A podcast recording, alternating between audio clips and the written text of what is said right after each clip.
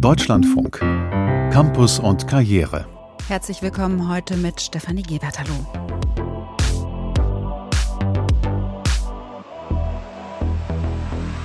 Wir sind zum Start ins neue Jahr nochmal bei den guten Vorsätzen, in diesem Fall für den Job. Nein sagen lernen, das steht durchaus bei einigen auf der Liste. Wie kann man das lernen und was braucht es für ein Arbeitsumfeld, damit Nein sagen kein Problem ist? Ein Thema bei uns heute. Und wir schauen auf die Gewaltprävention an Hochschulen. Immer wieder erschüttern Vorfälle wie die beiden folgenden die Öffentlichkeit. Es ist fast ein Jahr her, dass in Heidelberg ein Studierender auf seine Kommilitonen schoss und dabei eine Studentin tötete. Und heute wurde in Dortmund ein Urteil gesprochen gegen einen Mann, der 2021 mit zwei Messern bewaffnet in die Hochschule Hamm-Lippstadt eindrang und wahllos auf Menschen einstach. Eine Dozentin wurde getötet. Das Schwurgericht entschied, der Mann muss in eine forensische Klinik, weil er unter Wahnvorstellungen leidet. Wie können sich Bildungseinrichtungen, in denen tagtäglich viele Menschen ein- und ausgehen, vor solchen gezielten Gewalttaten schützen? Das habe ich kurz vor der Sendung Caroline Roschti gefragt. Sie ist seit 2006 Bedrohungsmanagerin und Vizepräsidentin des Europäischen Fachverbands für Bedrohungsanalyse. Und ich wollte zuerst von ihr wissen, was raten Sie? Welche Strukturen im Bedrohungsmanagement müssen Hochschulen installieren, um Amoktaten und andere Gewalt zu verhindern? Bedrohungsmanagement kann man recht gut anhand von drei E's erstmal erläutern. Es geht darum, Bedrohungen zu erkennen, weil man die Warnsignale kennt, dafür sensibilisiert ist für verschiedene Warnsignale. Äh, wenn man so ein Warnsignal hat, das dann auch einzuschätzen und wenn sich ein risikohaftes Muster ergibt, die Situation dann auch zu entschärfen. Und dazu äh, braucht es Sensibilisierung an einer Hochschule. Also erstmal natürlich ein interdisziplinäres Team, Bedrohungsmanagement-Team, an das man sich hinwenden kann, wenn man beunruhigt ist oder auch wenn jemand eine Drohung ausgesprochen hat. Da sollte die Message äh, installiert werden. Jeder hat das Recht, angstfrei in die Hochschule zu gehen zum Beispiel. Und man muss die Personen verschieden sensibilisieren, also alle Beschäftigten sensibilisieren. Hier gibt es ein Team, teilt uns das mit, aber auch Studierende sensibilisieren, teilt uns etwas mit, wenn euch etwas auffällt. Und dann kann man die Warnsignale so zusammensetzen zu einem Bild, ob sich ein risikohaftes Muster ergibt oder kein risikohaftes Muster hinter einem bedrohlichen Warnsignal steckt. Was wäre denn ein risikohaftes Muster?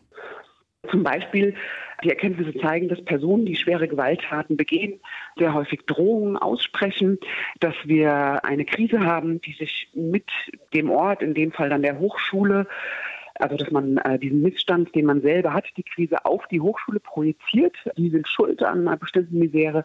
Suizidalität haben wir auch recht häufig als Warnsignale in der Kombination. Und wenn wir dann gegebenenfalls auch narzisstische Muster haben oder auch eine psychotische Entwicklung. Selbst bei diesen Bereichen kann man Einschätzungen vornehmen. Dann sollte man weiter hinschauen, weil das so eine Verdichtung von einem risikohaften Muster ist. Wenn ich Sie verstehe, dann bedeutet das auch, dass mutmaßliche Attentäter, meist sind es ja Männer, präventiv erkannt werden können. Und das wiederum lässt ja den Schluss zu, dass sie meistens in Bezug zum Tatort stehen, in diesem Fall zur Hochschule. Genau, also es gibt verschiedene Konstellationen. Wir haben häufig Studierende oder ehemalige Studierende. Es können aber auch Beschäftigte von der Hochschule sein oder ehemalige Beschäftigte. Die Hochschule ist ja ein Ort, an dem viel auch über die eigene Zukunft, äh, Karrieren entschieden wird. Und insofern kann das dann auch zur Tatortauswahl kommen. Es gibt natürlich auch noch die Entwicklung ähm, der Fremde, also dass man ein Attentat begeht, weil an der Hochschule sind viele Menschen und dass man dann als Fremder gezielt eine Hochschule sich aussucht, äh, um einen großen Opferpool zu erlangen. Jetzt haben Sie diese Risikobewertung beschrieben und was mögliche Risiken sein können. Dann müssen ja Informationen auch zusammenfließen. Ein Team haben Sie genannt. Es geht um Sensibilisierung, aber auch, wenn ich Sie richtig verstehe, um eine Kultur des Hinschauens und auch sich Kümmerns. Klingt aber nach einer gewaltigen Aufgabe an einer ja oft sehr großen und vielleicht auch anonymen Institution wie der Hochschule. Natürlich, das bedarf eines stetigen Prozesses, einer stetigen Sensibilisierung. Hier gibt es Menschen, an die können Sie sich hinwenden. Und es geht auch gar nicht so darum, wenn man diese Kultur des Hinschauens, wie Sie schön gesagt haben, nimmt, zu sagen, wir suchen Tätern, sondern hier kann jemand sein, der in einer krisenhaften Lage ist. Und dass man das in einer regelmäßigen Sensibilisierung vor sich nimmt und darüber dann aber auch implementiert. Wir haben eine Stelle, an der die Informationen zusammenlaufen, denn die Vergangenheit hat gezeigt, wir haben vielleicht bei Professor A eine Information, bei Professorin B die zweite Information und bei Studierenden C äh, wieder eine dritte Information. Und einzeln ist es merkwürdig oder ist es vielleicht auch so, naja, okay, der war äh, ein bisschen drüber, der Mensch, der die Drohung ausgesprochen hat. Wenn man aber die Puzzleteile zusammensetzt, dann ergibt sich dieses risikohafte Muster und da braucht es einen Ansprechpartner, also dieses Team, dass man weiß, wohin man sich wenden kann. Also die gucken, was ist da los und weitere Informationsrecherche dann zum Beispiel auch betreiben. Jetzt ist Prävention ja das eine, aber wie sollten Hochschulen denn reagieren in einer tatsächlichen Anschlags- oder Attackensituation? Da gibt es auch Strukturen und Pläne, denke ich mal. Beim Bedrohungsmanagement haben wir die Seite der Prävention, dann wird aber auch die Seite der Krise selber betrachtet. Das bekannteste Beispiel dazu ist der Feueralarm und dass man sich dann eben auch für ein Attentat oder eine Amoklage vorbereitet. Da gibt es allgemeine Empfehlungen, wobei man das immer auch spezifisch betrachten sollte, weil wenn Sie zum Beispiel eine gläserne Hochschule, nenne ich es mal, habe, dann ist die allgemeine Empfehlung, schließen Sie sich ein, weg von Fenstern und Türen, kann das natürlich auch schwierig sein, weil man in der Regel kein schusssicheres Glas hat. Aber genau, da sollte man sich die Begebenheiten der Hochschule dann auch anschauen und dementsprechend eine Notfallkette technisch, gebäudemäßig vorbereiten. Und nach so einer Krise gibt es ja dann Studierende, Dozentinnen und Dozenten, alle Mitarbeitenden, die ja weiterhin dorthin gehen müssen, an diesen Tatort. Für viele mhm. sicherlich gar nicht so einfach, da einfach mit dem Leben, mit dem Alltag weiterzumachen.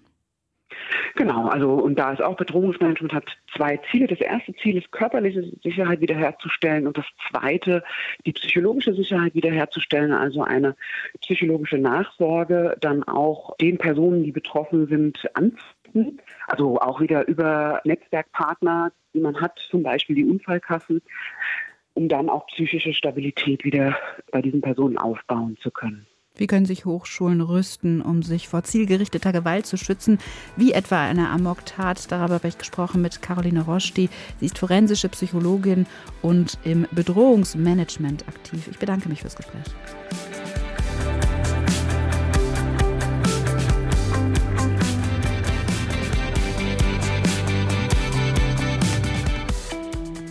Der Anfang des Jahres ist ja eine gern genommene Zeit, um innezuhalten und zu klären, will ich so, wie ich jetzt lebe, weitermachen, auch in meinem Job?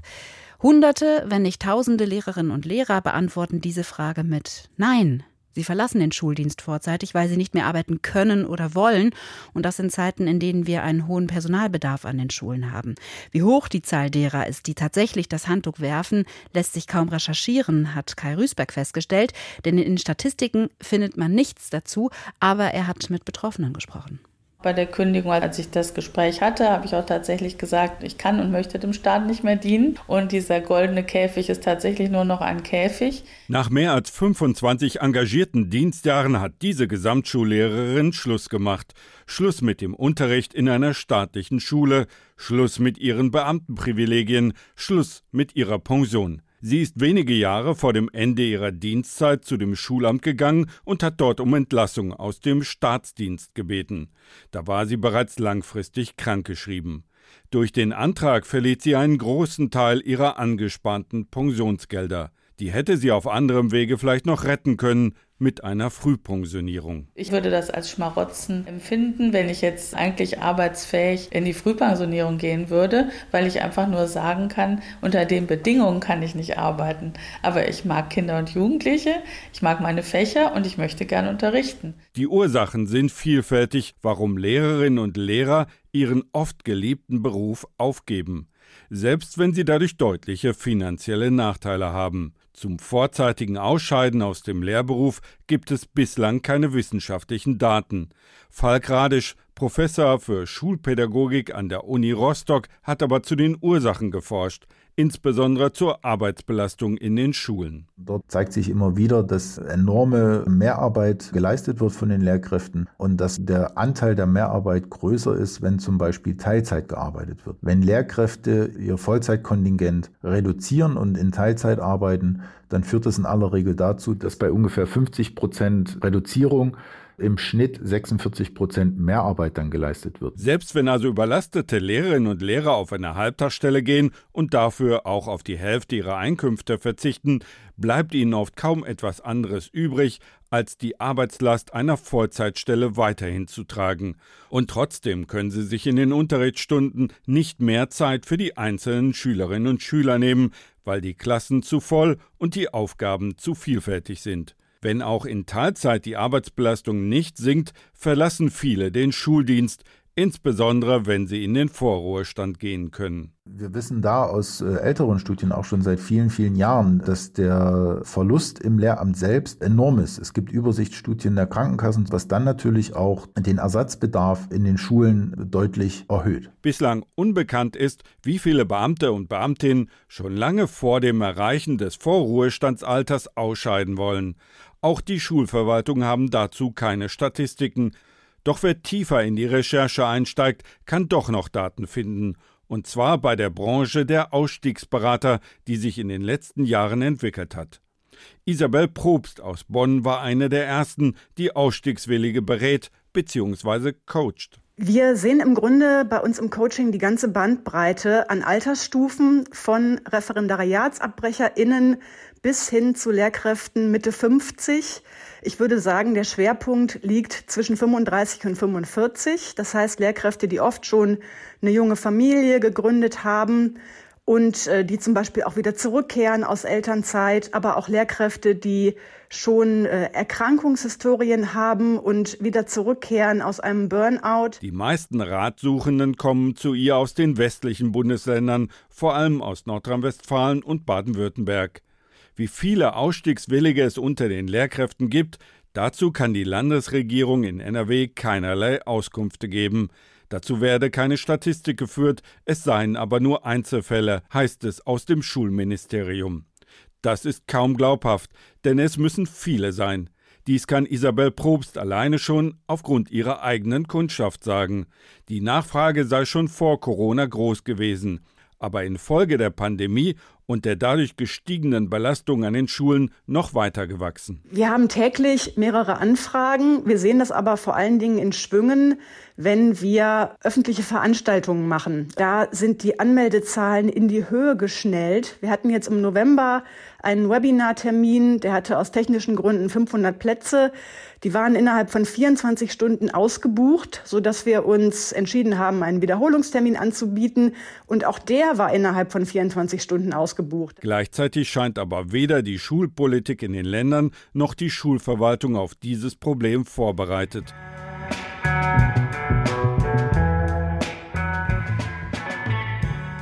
Und wir bleiben hier bei Campus und Karriere nochmal beim Thema Mehrarbeit und Überforderung. Könntest du das nochmal schnell eben erledigen? Das ist so eine klassische Frage im Arbeitskontext und zwar von Kolleginnen und Kollegen oder vom Chef oder Chefin. Klar, pack's mir noch auf den Schreibtisch, das ist dann häufig die Reaktion, aber viele merken auch, ich kann einfach nicht mehr, mir ist zu viel, wie gerade gehört auch bei den Lehrkräften. Helfen könnte ja, extra Aufgaben einfach mal abzulehnen. Warum das einigen von uns aber so schwer fällt und wie man Nein sagen lernen kann. Nathalie Krahe ist Psychologin und hat dieses Thema regelmäßig in ihrer Beratungspraxis in Frankfurt. Und ich habe sie gefragt, warum können denn einige Menschen besser Nein sagen als andere? Na, ich gehe davon aus, dass die gute Vorbilder haben, dass sie so aufgewachsen sind, dass das nicht negativ konnotiert oder bewertet wurde.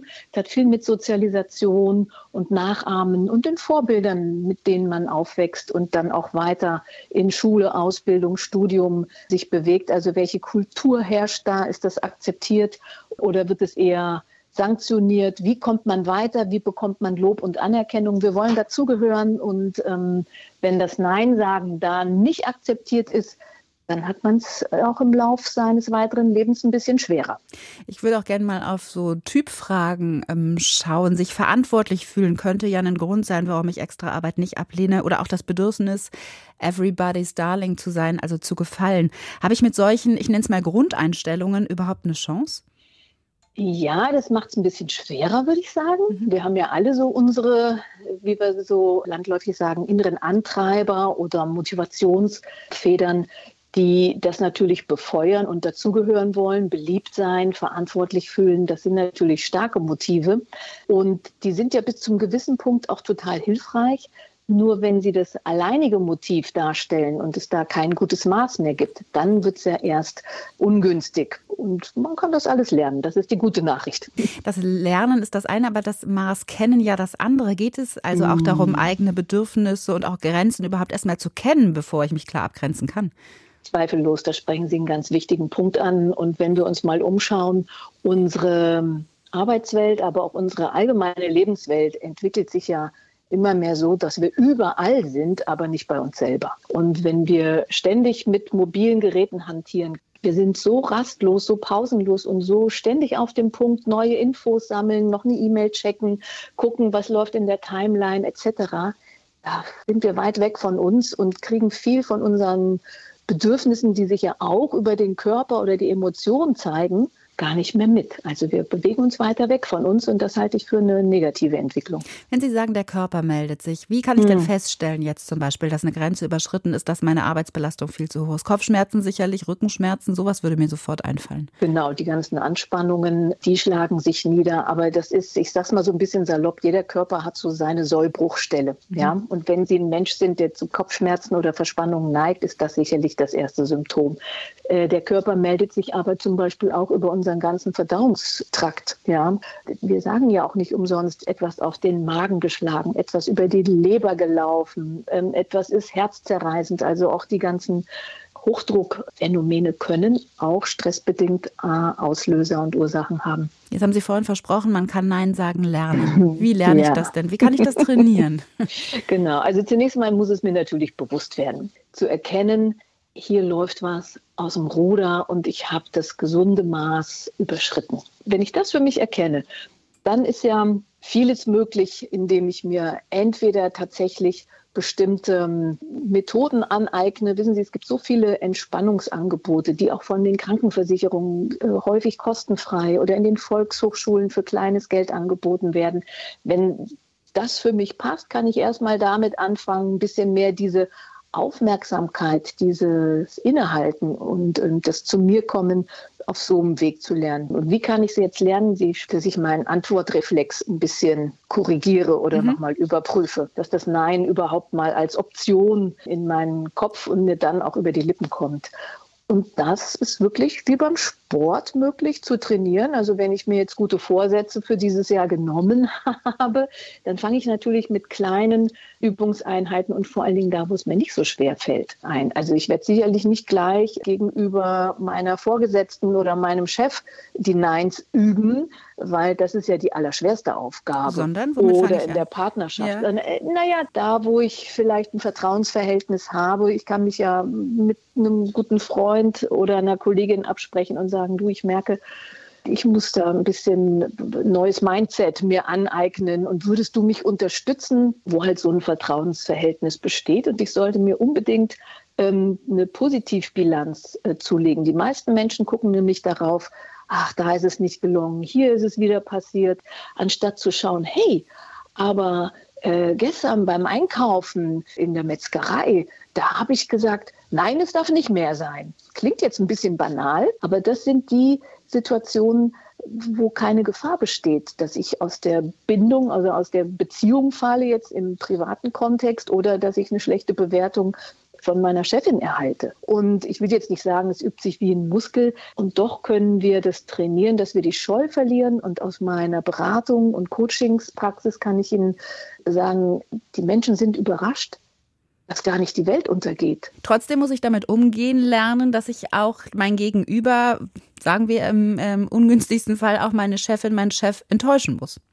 Das könnte passieren, ja. Aber auch da haben wir ja eine Möglichkeit, damit umzugehen. Also es geht ja nicht darum, einfach nur zu sagen, nein, geht nicht mehr, jetzt muss ich an mich denken und das irgendwie schroff rüberzubringen. Mhm. Ja, sondern man kann ja sagen, also schauen Sie mal, hier, ich habe drei Projekte auf dem Tisch, die haben ihre Deadlines. Jetzt kommen Sie damit zusätzlich müssen wir bitte drüber sprechen, wenn ich das noch machen soll. Wo können wir bei was anderem die Deadline schieben oder wer kann eins der anderen Projekte in der Zeit weiter bearbeiten? Also dann gehe ich auf Lösungssuche. Wenn ich nur sage, ja, pack's mir auf den Tisch, so wie Sie es im Intro beschrieben haben, gibt es ja diese Verhandlungen und diese Spielräume, die nach meiner Erfahrung meistens zu finden sind, gar nicht mehr im Gespräch, sondern ich habe es auf dem Tisch und muss sehen, wie ich klarkomme. Mhm. Wie können denn Arbeitgeberinnen und Arbeitgeber, das hatten Sie am Anfang erwähnt, für ein Umfeld sorgen, das äh, Grenzen von Mitarbeitenden auch im Blick hat und ein Nein eben akzeptiert wird und völlig okay ist? Natürlich macht es einen großen Unterschied, wenn ich als Vorgesetzte sage, Herr Müller oder Frau Schmidt, wie sieht es denn aus? Passt das überhaupt noch? Wenn ich äh, in der vorgesetzten Rolle bin und es mir wichtig ist, wirklich da eine gewisse Sorgfalt an den Tag zu legen. Aber machen wir uns nichts vor, wir haben in ganz vielen Bereichen Personalmangel.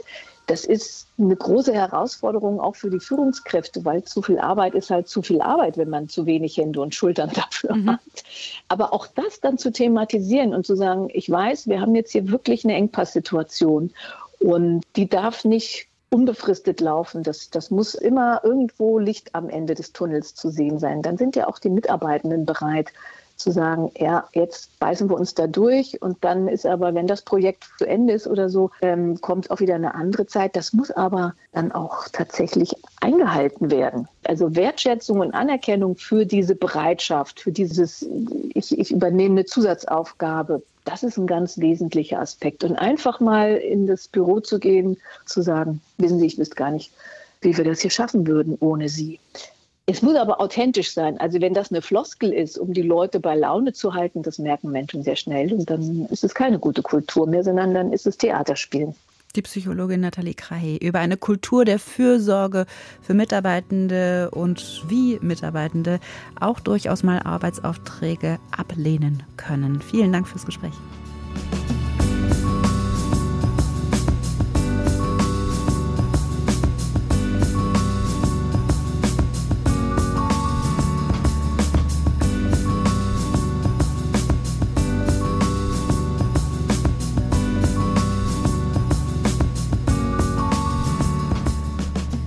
Beste Schutz vor Extremismus ist Bildung. Soweit ist das wohl an den entscheidenden Stellen auch in der Politik angekommen. Aber wie konkret muss denn politische Bildung aussehen, um unsere Demokratie zu schützen? Mit dieser Frage beschäftigen wir uns morgen ausführlich in der Samstagsausgabe von Campus und Karriere. Was denken Sie, was können Bildungsträger und Vereine gegen Extremismus und für die Demokratie ausrichten? Wo sollten sie ansetzen, in der Schule oder in der Erwachsenenbildung? Beteiligen Sie sich gerne an der Sendung morgen und schicken Sie uns auch gerne jetzt schon Ihren Standpunkt per Mail an campus.deutschlandfunk.de oder Sie rufen uns jetzt schon an und sprechen uns Ihre Meinung auf den Anrufbeantworter. Die Telefonnummer 00800 4464 4464. Und mit diesem Blick voraus auf den morgigen Tag setzen wir hier an diese Sendung einen Schlusspunkt. Schön, dass Sie dabei waren. Mein Name ist Stefanie Gebert. Tschüss.